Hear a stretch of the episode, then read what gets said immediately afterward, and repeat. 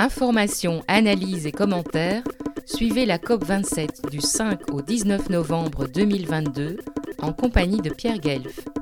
Souvenez-vous, au moment des dernières élections présidentielles françaises, j'avais attiré l'attention sur l'engagement plus que modéré de Yannick Jadot, candidat écolo ayant supplanté Sandrine Rousseau pour représenter les Verts dans la course à l'Élysée.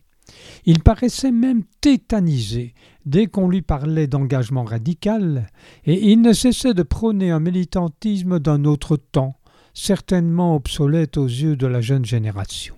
Il n'y a que les imbéciles qui ne changent pas d'avis, nous répète le dicton, et Libération nous apprend que le capitaine des Réalos change de cap et qu'il justifie à présent les actions militantes radicales, dont celle de la désobéissance civile non violente.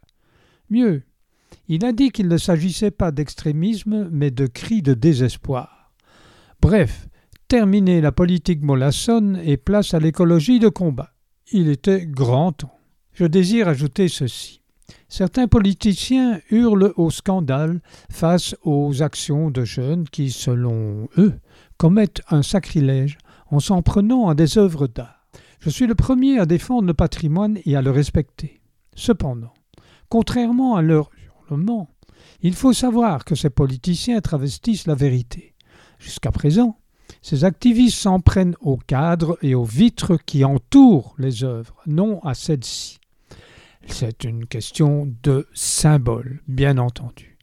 La manœuvre politicienne est donc bien un leurre pour cacher leur inertie à défendre ce qui doit l'être, l'environnement attaqué et maltraité par le capitalisme.